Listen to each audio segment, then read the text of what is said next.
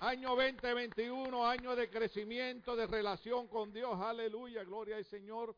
Yo, mi, mi, mi idioma es español, eh, la lengua de Cervantes.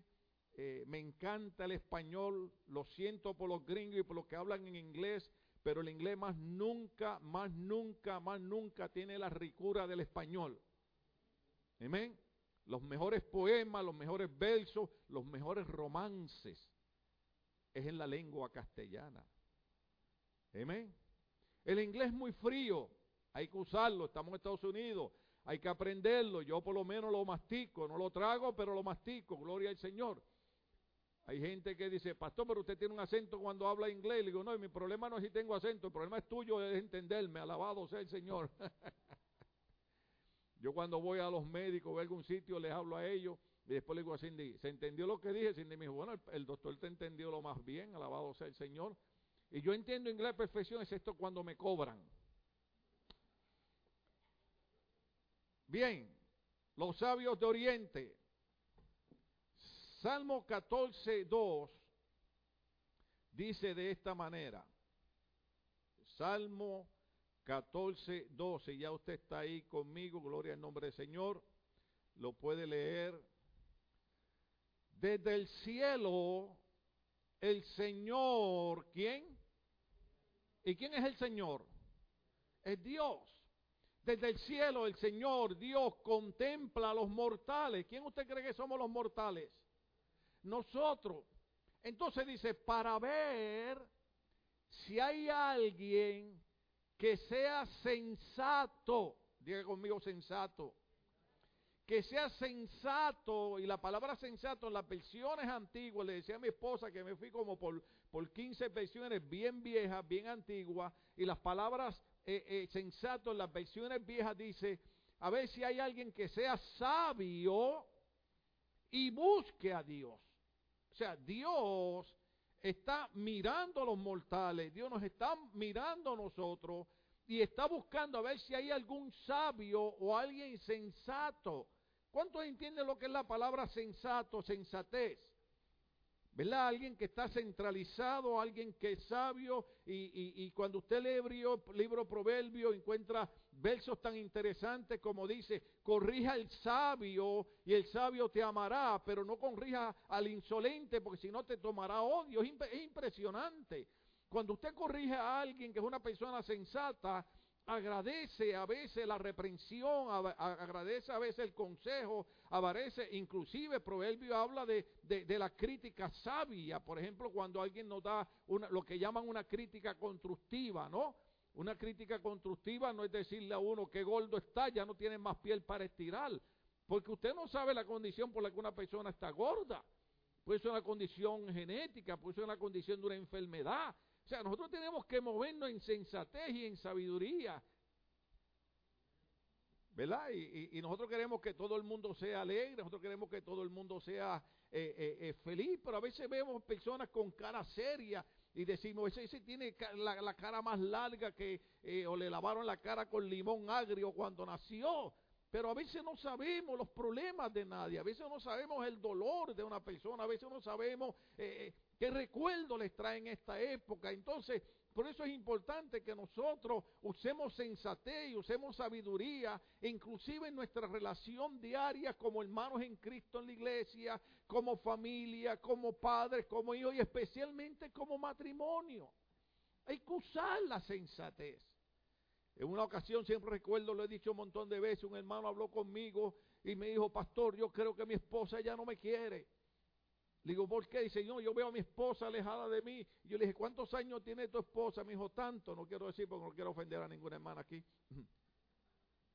Y, y, yo le dije, ¿y tu esposa ha ido al médico? ¿Y tu esposa se ha examinado? Dile que vaya al médico. Cuando fue el médico, ella vino bien contento para que me dijo, pastor, el doctor me dice que mi esposa está entrando en la menopausia. Y le dije, ¿eso te alegra a ti? Porque a ella no la alegra. Le dije, no, pastor, pero lo que me alegra es que mi esposa me sigue queriendo. Lo que pasa es que está entrando en un cambio hormonal. Y todos los seres humanos entramos. Algunos entran en, no digo decir algunos, algunas entran en menopausia. Otros entran en andropausia. Esos son los hombres. ¿Sí? Yo, yo tengo que tener cuidado, porque mire, fui me recorté porque ya tenía la melena un poquito larga y digo a mi esposa, la gente no entiende que esta cuestión de la pandemia, pues la que me recorta es Celina, la única que me toca mi cabello es Celina. Manos ungidas, manos santas, alabado sea el Señor. Pero la gente podría estar pensando, el pastor está en el cambio de vida y se creó un nene de 15 años. No, no era eso, aunque de momento me lo creía, ¿verdad? acá, ¿cuántos viejos hay aquí que de momento se, como que la pandemia como que los ha rejuvenecido y usted se mira en el espejo y, ¿ve? Pero la sensatez, la sabiduría en nuestra relación, cuando usted lee todo el Nuevo Testamento, todas las cartas, Pablo habla de buena relación entre los hermanos los unos con los otros. Buena relación entre padres como hijos. De hecho, la Biblia dice que cuando usamos sensatez, dice, Padre, no provoquéis a iras a vuestros hijos.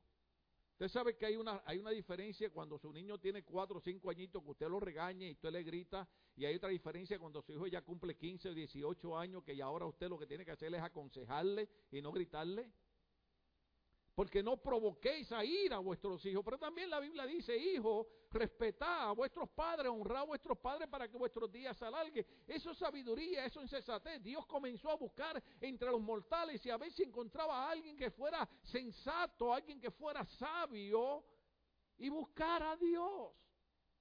Entonces la Biblia dice que habían unos hombres que se identifican como los sabios de Oriente. Mateo capítulo 2, verso 1 al 12, lo leemos completo y a lo mejor ahí se me va el mensaje. Capítulo 2 eh, de Mateo, verso 1 al 12. Dice de esta manera, después que Jesús nació en Belén de Judea, ¿en dónde nació Jesús? Eso es importante porque recuerde que cuando Herodes hace la pregunta se le hace referencia a Miqueas capítulo 5 verso 2, que es el profeta que da ese mensaje del lugar donde nacería el Señor Jesucristo. Dice, después que Jesús nació en Belén de Judea, en tiempos del rey Herodes, llegaron a Jerusalén unos qué? Unos sabios procedentes de Oriente, del Este. ¿Dónde está el que ha nacido rey de los judíos? Preguntaron. Vimos levantarse su estrella y hemos venido a adorarlo. Recuerde, recuerde que esta semana, esta semana apareció nuevamente la estrella. ¿Cuántos se acuerdan? ¿Se acuerdan que Júpiter y Saturno se, se juntaron y mucha gente lograron ver la estrella de Jerusalén? ¿Alguno de ustedes la logró ver, hermano? Fue bien difícil de acá. Yo les expliqué a ustedes, hermano, y sonaba broma, pero fue verdad. Yo me subí al balcón de mi casa en el segundo piso y busqué unos binoculares de esos del 99 Sense que, que vende aquí ahí nada más. Alabado sea Dios. Y yo tratando de ver las estrellas. Alabado sea Cristo. Y, y comencé a buscarla. De momento la vi, hermano. Vi la estrella de Jerusalén brillante. Llamé a Cindy, le grité. Y Cindy subió corriendo. ¿Qué te pasa? ¿Qué te pasa? Ahí está la estrella, ahí está la estrella. Y que, hermano, era un avión que venía de frente. Con todas las luces y los focos. Pero por par de segundos me emocioné y vi la estrella. Gloria al nombre del Señor. Fe es creer lo que no se ve. Para mí era la estrella y ahí murió. Amén. ¿Cuántos de ustedes en sus países son así? ¿Se acuerdan nuestros nuestro, nuestro, nuestros padres? Y hay una película que hay, una película que, que, en inglés se llama que dice Because I say so. ¿Cuántos de ustedes se recuerdan cuando nuestros padres nos regañaban y nosotros le preguntábamos por qué? Dice, porque yo digo que es así. Y todavía algunos somos así. ¿Verdad? Tengamos o no tengamos razón. Pues yo lo dije y es así. Lo siento por las esposas o que tienen maridos que son así. Pero alguna que otra hermana que también se quiere meter al club también. ¿Verdad? Y yo les recomiendo a los esposos. Hay esposos aquí, levanten las manos a los esposos. Oiga, cuando yo digo levanten las manos a las esposas, hacen así. Cuando yo digo levanten las manos a los esposos, hacen y miran para el lado como, ¿la puedo levantar?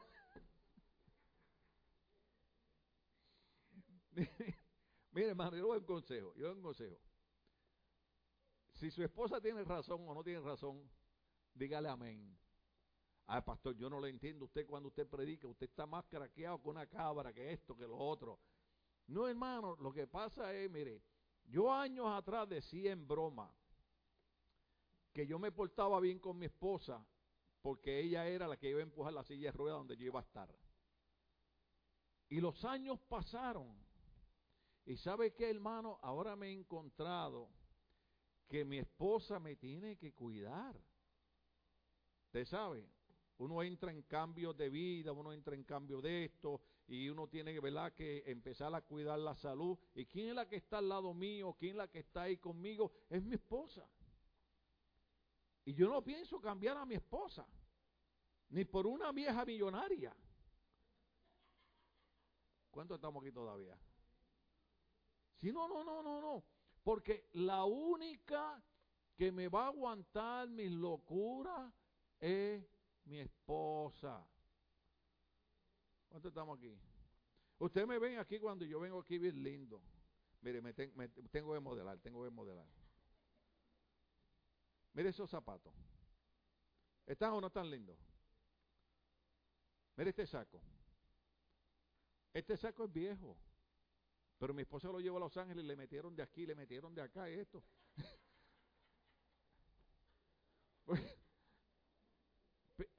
pero, pero es, es mi esposa la que me cuida.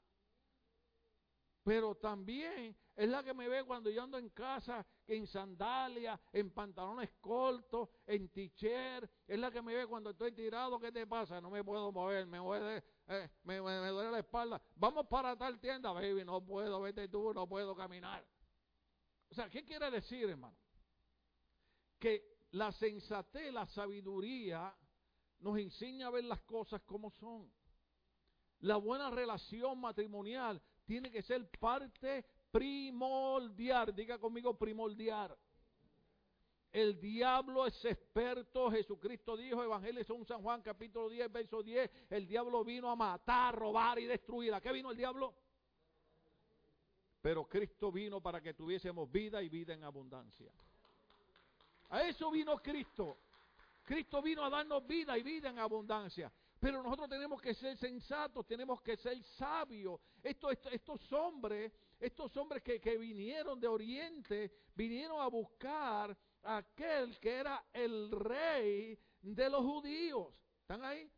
Preguntaron, vimos levantarse su estrella y hemos venido a adorarlo. Esa estrella que volvió a aparecer esta semana. ¿No encuentra usted raro que en esta época de pandemia, en esta época de, escasez económica, en esta época de turbulencia, en esta época, óigase bien, que cientos y cientos de matrimonios que comenzaron a quedarse más de seis meses juntos, empezaron a divorciarse y a separarse. ¿No encuentra usted raro que en esta época Dios haya permitido que volviera a aparecer la estrella de Jerusalén que guió a los sabios de Oriente hacia el lugar donde había uno que diría, la paz os dejo, la paz os doy, no como el mundo la da, yo te doy esa paz. Podemos tener dinero, podemos tener carro, podemos tener piscina y no tener paz.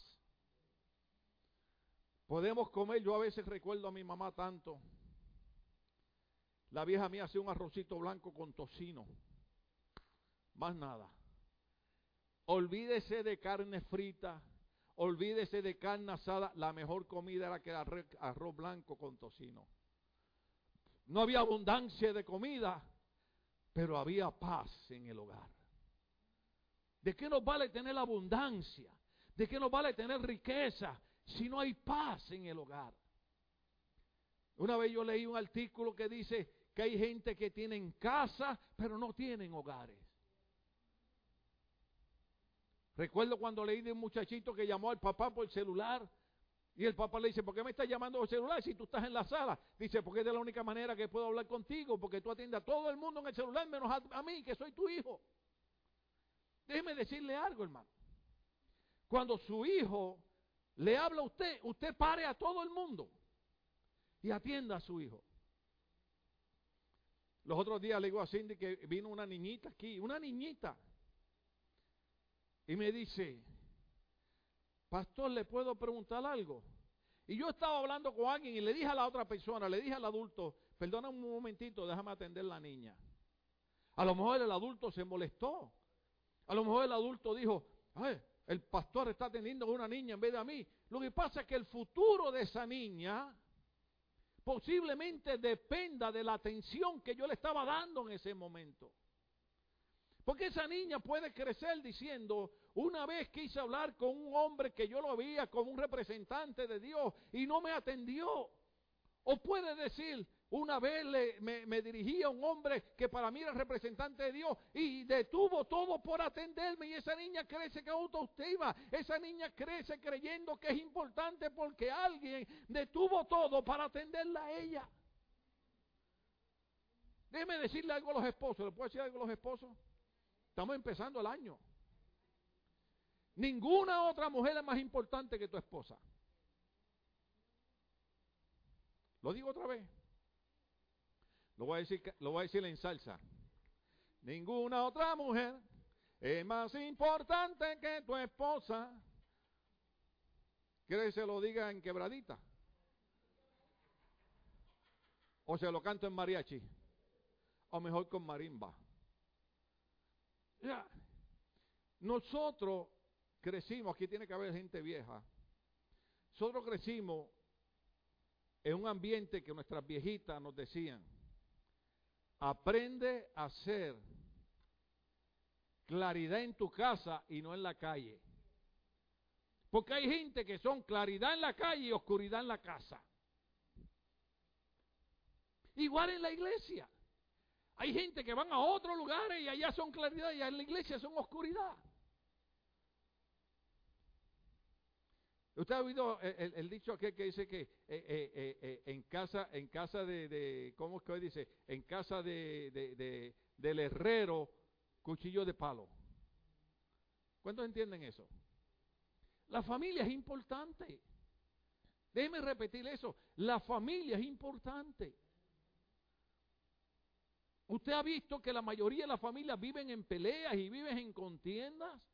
¿Por qué? Porque hemos perdido la sensatez, hemos perdido la sabiduría de Dios de entender que la familia es lo primordial cuando Cristo dice, eh, eh, eh, contestando, dice, no habéis leído que en Génesis dice, por esta razón dejará el hombre a su padre, a su madre, y se unirá a su mujer, y los dos serán uno. yo sigo amando a mi mamá y sigo amando a mi familia, pero una vez yo me caso, mi esposa es mi familia principal. Y gloria a Dios que eh, eh, muchos de nosotros nos criamos en familias que, que hemos entendido. Yo siempre decía algo. Mujer que no quiera a mi mamá, no me quiere a mí. ¿Cuántos estamos aquí? Y el hombre que no quiere a tu mamá, no te quiere a ti. Mi mamá era fenomenal, mi mamá, de, mi mamá no se metía en nada de nosotros. Mi mamá podía ver lo que veía y nada más decía, tengan cuidado, tengan cuidado. Mi suegra le decía a Cindy, mira vos, cuida a tu marido. ¿Ah? Y yo un día le dije a Cindy, pero ¿por qué tu mamá dice eso? Entonces después yo me di cuenta. Y dije, oh, es que Cindy pues tiene un hombre guapo, elegante. Pero venga acá, venga ¿Qué usted quiere que yo, qué usted quiere que yo diga de mí? ¿Usted no ha escuchado el refrán que dice que nadie habla mal de su casa aunque se le esté cayendo el techo encima? Hay, hay, gente, hay gente que se mira en el espejo, ay, qué fea estoy. Mira, si tú no cambias, si tú no cambias tu manera de pensar, te vas a poner fea de verdad. Un hombre, un hombre que yo bromeaba con mi esposa, había un hombre que era cortador de pelo y esas cosas, y decía, no hay mujer fea, solo mal arreglada. No, de verdad. ¿Usted ha visto a las mujeres cuando se levantan en la mañana? Ah. ¿Y usted las ha visto media hora después? Hay mujeres que se ponen unas pestañas, hermano, que llegan de aquí donde está José, así.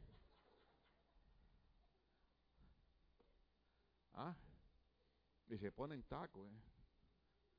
Es verdad que a veces parecen vacas caminando, pero... Ay, perdón, se me zafó. ¿Cuánto, empezamos el año perdonando al pastor? Pero ¿qué es lo que queremos decir?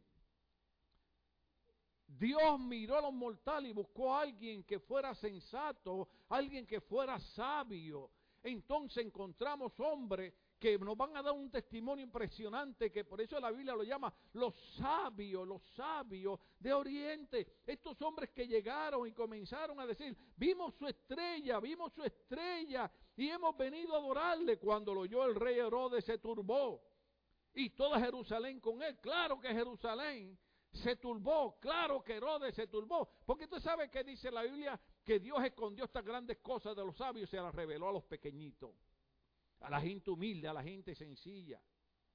Jesucristo no apareció con grandes pompas ni grandes, eh, eh, aquí llegó el Hijo de Dios, aquí llegó el Salvador del mundo. No, mientras Jerusalén estaba en sus fiestas y en su relajo, como pasó ahora en diciembre, que había montones de gente en fiesta. ¿Cuántas fiestas clandestinas tuvo que la policía atender? ¿Cuánta gente estaba haciendo un sinnúmero de cosas? ¿Cuánta gente celebraron Navidad y nadie se acordó de Cristo? Déjeme decirle algo, la Navidad no es la fiesta ni el holgorio, si se puede hacer, bendito sea el Señor, pero la Navidad es recordar que un día Dios inició una relación con nosotros, enviando a Cristo a nacer para que Él fuese nuestro Salvador. Hay gente que dice, ay, qué Navidad más triste, no hay comida. ¿Está tu familia contigo? Eso es más importante que la comida. Sensatez. Y claro que Herodes se turbó. Y claro que Jerusalén se turbó. ¿Cómo es esto? Que hay un rey en medio de nosotros. ¿Cómo es esto? Porque usted, tiene que imaginarse. Y algo que siempre hemos explicado, que todo el mundo piensa que eran tres reyes nada más por los regalos que trajeron, ¿sí? Pero a lo mejor eran más. Y usted se imagina toda la trayectoria que esa gente tuvo que, hacer desde Oriente hasta Belén, hermano. Usted se imagina, eran reyes, eran, eran hombres que ahorita explicaremos más, eran, eran, se les conocían como magos, eran sabios.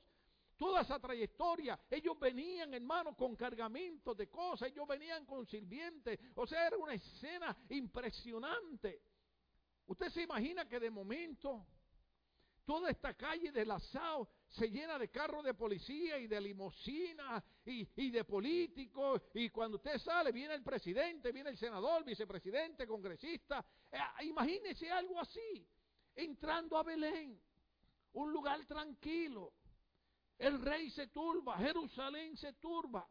¿Quiénes son estos sabios? ¿Quiénes son estos magos? ¿Quiénes son estos reyes que han venido buscando aún? ¿Están aquí conmigo todavía?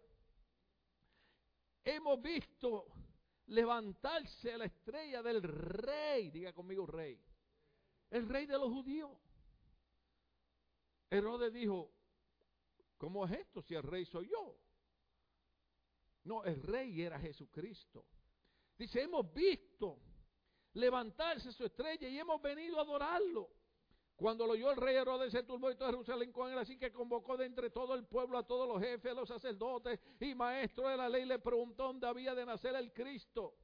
Y ellos le dijeron, mire qué fácil, mire qué rápido le contestaron. En Belén de Judea le respondieron, porque esto es lo que está escrito por el profeta, Miqueas capítulo 5, verso 2. Inmediatamente ellos dijeron, el profeta Miqueas dijo que en Belén iba a nacer el rey de los judíos. Ellos lo sabían. Déjenme repetir eso. Ellos lo sabían. Ahora yo hago una pregunta. ¿Cuántos nosotros sabemos que una de las promesas de Cristo fue regresar por la iglesia? Evangelio de San Juan Jesucristo dijo, en la casa de mi Padre muchas moradas hay, voy pues a preparar lugar y vendré otra vez y os tomaré a mí mismo, al cuerpo de Cristo que es la iglesia, para que estén donde yo estoy por la eternidad. Nosotros sabemos que Cristo regresa por la iglesia. Y nosotros sabemos que todo aquel que antes de la vida de Cristo muere, si ha creído en Cristo, tiene la promesa, todo aquel que cree en mí, aunque esté muerto, vivirá, porque yo soy la resurrección y soy la vida.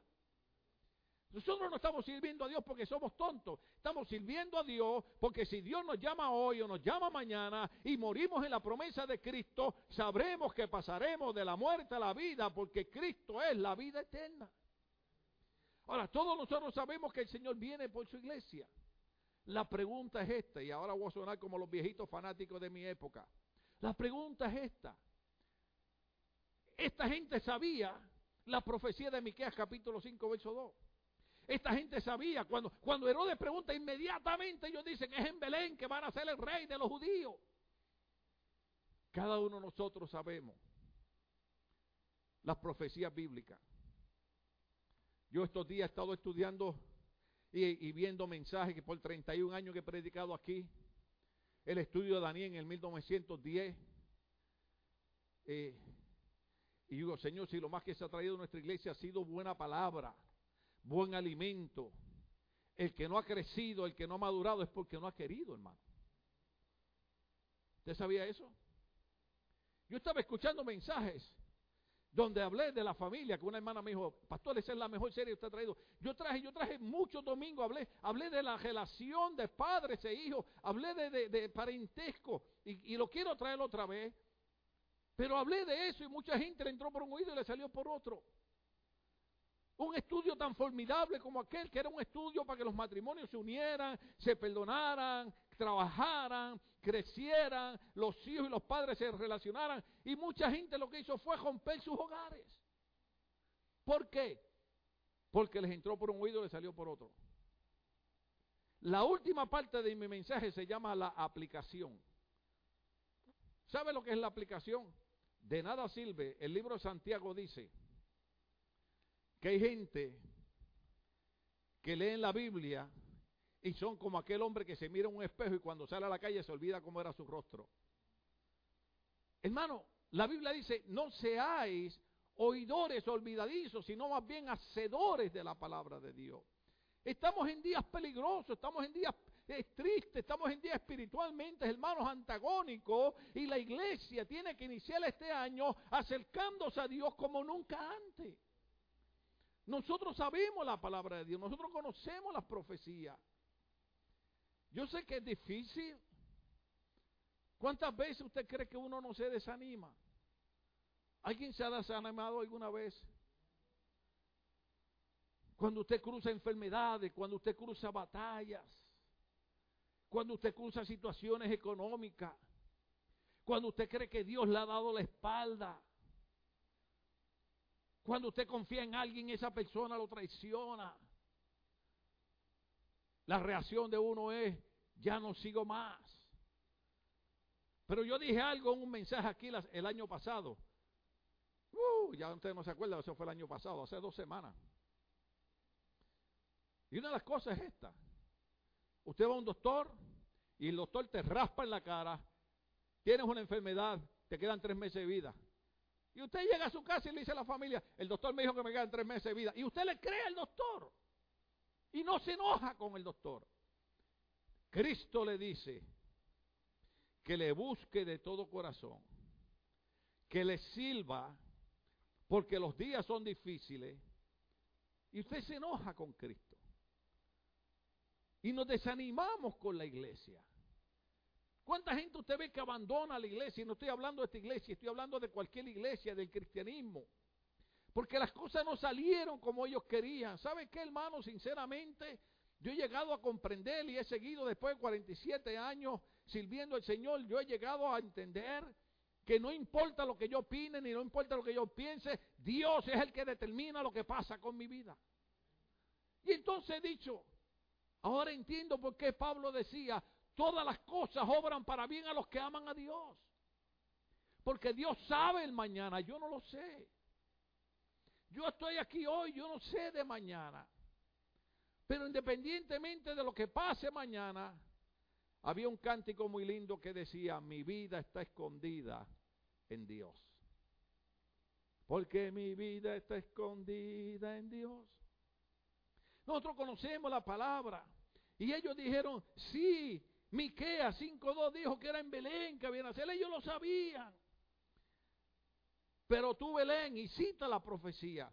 Pero tú, Belén, en la tierra de Judá, de ninguna manera eres la menor entre los principales Judá, porque de ti saldrá un príncipe que será llamado el pastor de mi pueblo Israel.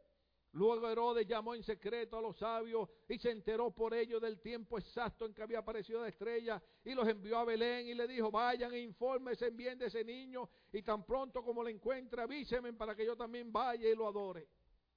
¿Se acuerda cuando yo prediqué? de Jesucristo, la luz del mundo?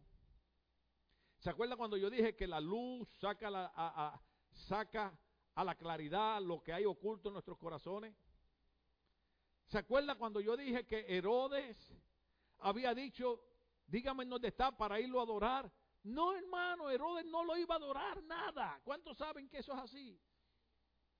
Y es triste decirlo y lo tengo que decir. Montones de gente van a las iglesias, pero no adoran a Dios de verdad. Su relación con Dios dependiendo del estado de ánimo. Déjeme decirle algo. Nosotros debemos adorar a Dios cuando estamos felices y adorar a Dios cuando estamos tristes. Adorar a Dios cuando hay dinero y adorar a Dios cuando no hay dinero. Adorar a Dios cuando hay salud y adorar a Dios cuando no hay salud. Porque de todas maneras nuestra vida está escondida en Dios. Herodes no le iba a adorar nada. Era mentira. Entonces así dice, dice, para que yo vaya también vaya y le adore. Después de oír al rey, siguieron su camino y sucedió que la estrella que había visto levantarse iba delante de ellos hasta que se detuvo sobre el lugar donde estaba el niño. Al ver la estrella se llenaron de alegría. Cuando llegaron a la casa vieron al niño con María, su madre, y postrándose y haciendo qué? Postrándose y postrándose lo adoraron. ¿Qué hicieron? Lo adoraron, lo adoraron, lo adoraron. Déjeme decirle algo, esa palabra lo adoraron, eh, eh, eh, todavía no ha entrado a mis notas, tengo que entrar a mis notas. No sé cuántos estarán con vida todavía. Pero déjeme decirle algo. Y quiero tener cuidado como lo digo, porque no quiero sonar fanático ni extremista. Pero estoy pensando que la vida eterna es más importante que esta vida terrenal. ¿Sí o no? Muchos de nosotros los cristianos adoramos cantantes. ¿Estamos aquí? Ahora no me interprete, yo no estoy diciendo que escuchar música sea mala. A mí me gusta la música romántica. No me paso oyéndola porque prefiero escuchar. Esta mañana estaba escuchando una que le iba a decir a los hijos para que lo cantaran y a Jackie. Pero hay una, hay una. Es en inglés, ¿no? Pero dice, This is how I fight my battle. Dice, Así como peleo mi batalla. Porque me gusta escuchar mejor cánticos que me, que me motiven y me recuerden que yo puedo pelear mi batalla simplemente alabando y glorificando el nombre de Dios. Tú sabías que hay batallas, hermano, que en medio de la enfermedad, en medio del dolor, en medio de la dificultad, oh, aleluya, hay momentos que lo único que tú tienes que hacer es levantar las manos y decir, Señor, en medio de esta situación yo te adoro, yo te glorifico, yo te bendigo, porque tú me darás la victoria. Hay momentos que hay que hacerlo, hermano. Yo he tenido que hacerlo. Cuando yo paso por esos momentos, a mí, me gusta, ¿verdad? Porque la gente tiene la imagen de los pastores de, bueno, los pastores, ¿sabes? No, no, los pastores simple y sencillamente tenemos más responsabilidad que ustedes delante de Dios. Y tenemos una responsabilidad de ser el mensajero. Por eso le dije, no maten al mensajero, yo solamente soy el mensajero. A veces digo cosas y usted se enoja conmigo. Yo solamente soy el mensajero. Hay cosas que yo digo porque Dios quiere que usted reaccione, que usted despierte. Pero cuántas veces en vez de adorar a Cristo, adoramos cantantes que lo que sale de su boca es suciedad y asquerosidad. Y los adoramos. Los adoramos porque eh, eh, eh, tal vez no tenemos un CD cristiano en el carro, pero tenemos la música de ellos. Yo ando buscando por ahí el video de, del Chavo del Ocho, de, de Don Ramón, porque ponen un cantante puertorriqueño que canta rap. Está don Ramón así, porque no se entiende nada de lo que está cantando. Nada. Y usted dice, pastor, usted es anticuado. No, no soy anticuado. Lo que pasa es, por ejemplo, esta semana murió un cantante muy famoso que usted sabe quién es. ¿Sí? ¿Cuánto vieron la noticia? Y muchos de ustedes usaron sus canciones para enamorar a su esposa. ¿Sí o no? Somos novios, mantenemos. ¿Ah? Otros llaman y dicen, te iba a ir a visitar, pero parece que va a llover. Y digo, yo le decía a mi esposa, mira la diferencia de esos cantantes, compositores, que se sentaban en un piano y se soltaban una canción que valía la pena escucharla. Ahora todas las cantantes que adora la juventud, yo quisiera que ellos cantaran sin efectos y cantaran sin tener seis muchachas casi desnudas bailando detrás de ellos. Déjeme decirle algo, ¿puedo predicar un poquito más? Me quedan 30 segundos. Déjeme decirle, alguien dijo algo importante y yo soy defensor de las mujeres, yo estoy en contra del abuso de las mujeres y creo que el hombre debe respetar a las mujeres, pero déjeme decirle algo. Muchos hombres que han acusado, los han acusado mujeres que cuando querían llegar a una posición estuvieron dispuestas hasta ofrecerse sexualmente a los hombres y después que tuvieron eso, oh, me metí en un tema feo. Déjeme decirle algo. Ninguna de esas muchachas que sale casi desnuda ahí, después puede decirle a un hombre, no me mire así. Si una mujer no quiere que un hombre la mire con ojos carnales y sexuales, vístase decente. ¿Qué hago? Entonces, eh, eh, adoramos hombres y mujeres que no les importa la vida de nosotros. A mí me gusta el deporte, me encanta el deporte. Ustedes saben que sí. Siempre pido la oración, me gusta el boxeo. Ese es un deporte horrible. Usted ve a un semejante golpeando a otro. Y cuando es un puertorriqueño, se lo dije los otros días, que le está dando a otro, usted ve al pastor ahí, sigue, no pare, dale, túmbalo, ayócalo. Ah. Pero cuando es uno de los de ustedes que le está dando el puertorriqueño, Señor, mi pastor es boricua y yo lo amo, pero folguera, pare. Dale, mátalo. Después venimos a la iglesia. Yo te amo. Tenemos que volver, sin caer en fanatismo religioso, sin caer en extremismo, tenemos que volver a la adoración a Cristo.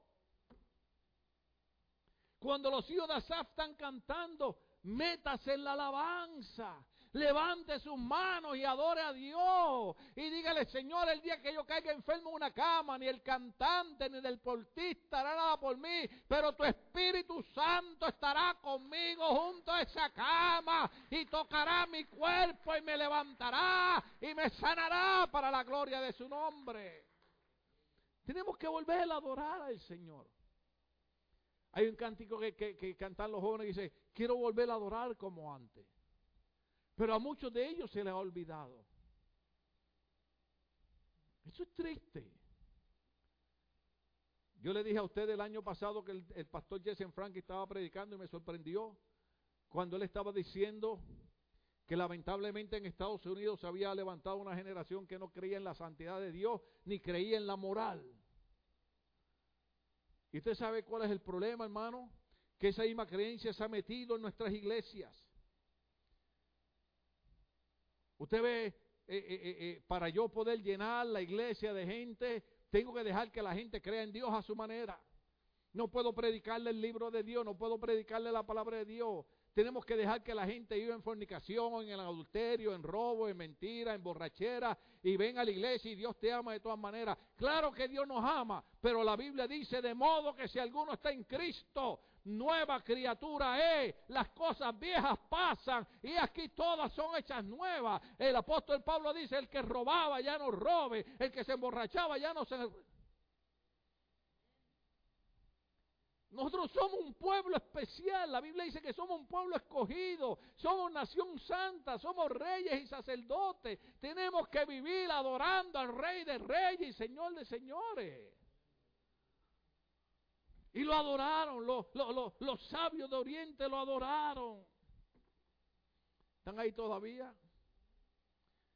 Entonces dice, aleluya, postándose, lo adoraron, abrieron sus cofres y le presentaron como regalos oro, incienso y mirra. Entonces, advertido en sueño de que no volvieran a Herodes, regresaron a su tierra por otro camino. Deme tres minutos y nos vamos.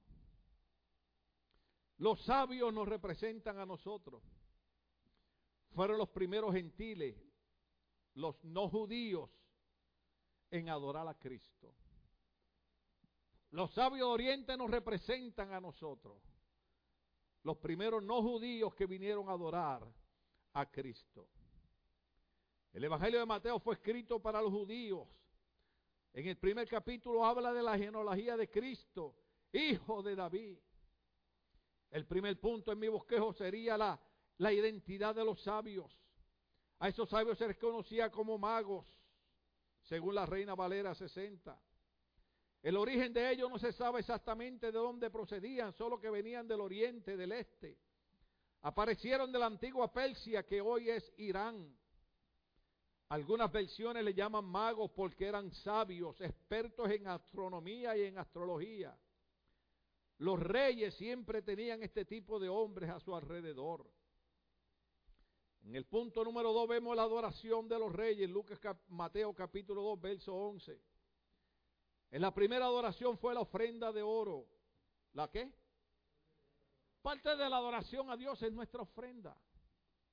La ofrenda de oro es importante. Ellos habían oído a Egipto y esto les ayudaba en el sostenimiento económico. ¿Cuántos saben que José María, Dios le dijo que huyeran a Egipto? ¿Y sabe qué hizo Dios en Egipto? Mandó unos sabios de Oriente para que le llevaran oro. ¿Sabe qué significa eso? Que no importa la situación que viva Estados Unidos de América, el Dios que nosotros adoramos siempre proveerá y siempre tendrá cuidado de cada uno de nosotros. Filipenses capítulo 4, verso 19 dice, nuestro Dios suplirá lo que nos haga falta conforme su riqueza en gloria. Por eso es que tenemos que volver a adorar a Cristo. Ellos le llevaron oro, ¿para qué? Para que se sostuvieran. La ofrenda del incienso. El incienso era usado en los sacrificios del templo para crear un aroma rico, significando la complacencia de Dios. El incienso es un olor grato que se usaba en los sacrificios. De hecho, Pablo y los apóstoles cuando hablan dice, Cristo es olor grato delante del Señor. La importancia de Cristo es maravillosa. El tercer regalo, mirra. Era un extraño regalo para un bebé, ya que era usada para preservar los cadáveres. ¿Por qué le regala a un bebé mirra? San Juan capítulo 19, verso 39 al 40. Dice también Nicodemo, el que antes había visitado a Jesús de noche, llegó con unos 34 kilos de una mezcla de mirra y aloe. Ambos tomaron el cuerpo de Jesús conforme a la costumbre judía de dar sepultura, lo envolvieron en venda con las especias aromáticas. ¿Por qué estos reyes le trajeron mirra? Oro, incienso y mirra. Porque ellos sabían que aquel que nacía en Belén venía a dar su vida por cada uno de nosotros. Por eso es que celebramos la Navidad. No celebramos la Navidad por la fiesta, celebramos la Navidad porque aquel que nació en Belén, los reyes, los sabios le llevaron mirra indicando, ahora es un bebé, pero cuando sea hombre dará su vida por cada uno de nosotros. La sabiduría de los magos o de los sabios, punto número tres. Primero que nada fueron sabios en buscar al Mesías. ¿Fueron sabios en qué? Fueron sabios en buscar al Mesías. ¿De dónde estos sabios aprendieron que vendría un Mesías? Recordemos el capítulo de Daniel en Babilonia, al que luego fue capturado por Persia. ¿Se acuerdan que Babilonia lo agarró Persia en el estudio anterior? Capítulo 2, verso 1 al 3 de, de Daniel. Daniel capítulo 2, verso 1 al 3. En el segundo año de su reinado, Nabucodonosor tuvo varios sueños que lo perturbaron y no lo dejaban dormir. Mandó entonces que se reunieran los magos, hechiceros, adivinos y astrólogos de su reino para que le dijeran lo que había soñado. Una vez reunido ya en presencia del rey, este les dijo, tuve un sueño que me tiene preocupado y quiero saber lo que significa. Saltemos el verso 43 al 49. De Daniel capítulo 2, verso 43 al 49. Gloria al nombre del Señor. Su majestad, este es Daniel declarando sueño. Su majestad vio mezclado el hierro y el barro, dos elementos que no pueden fundirse entre sí. De igual manera, el pueblo será una mezcla que no podrá mantenerse unida. En los días de estos reyes, el Dios del cielo establecerá un reino que jamás será destruido ni entregado a otro pueblo, sino que permanecerá para siempre y hará pedazo a todos estos reinos. Tal es el sentido del sueño, donde la roca se desprendía de una montaña roca que sin la intervención de nadie hizo añicos al hierro, al bronce, al barro, a la plata y el oro. El gran Dios le ha mostrado a su majestad lo que tendrá lugar en el futuro. Diga conmigo futuro. El sueño es verdadero y esta interpretación digna de confianza. Y al oír esto, el rey Nabucodonosor se postró ante Daniel y le rindió pleitesía, ordenó que se le presentara una ofrenda e incienso. Y le dijo, tu Dios es el Dios de Dios y el soberano de los reyes. Tu Dios revela todos los misterios, pues fuiste capaz de revelarme este sueño misterioso.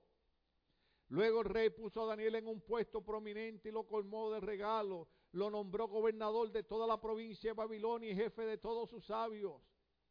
Además, a, solicitud de Daniel, el rey nombró a Sadrán, Mesaya, Benego, administradores de la provincia de Babilonia. Daniel, por su parte, permaneció en la corte real.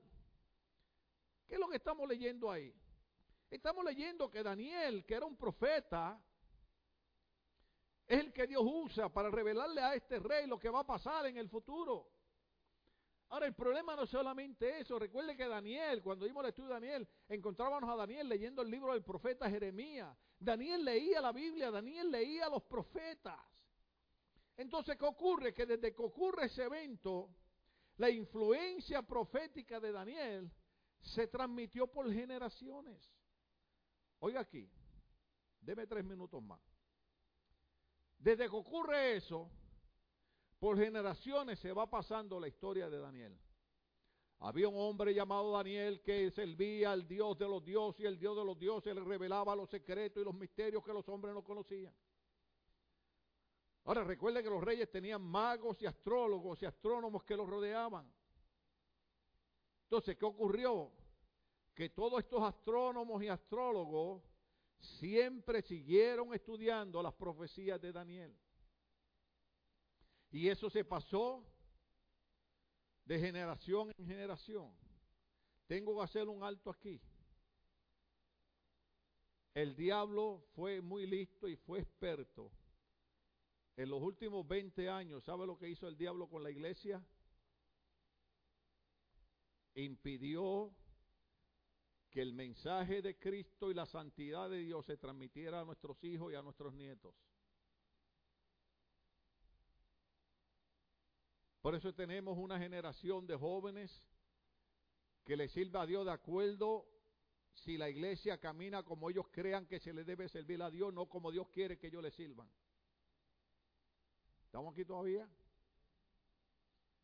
Pero esta gente tuvo el cuidado de generación tras generación transmitir el mensaje como era.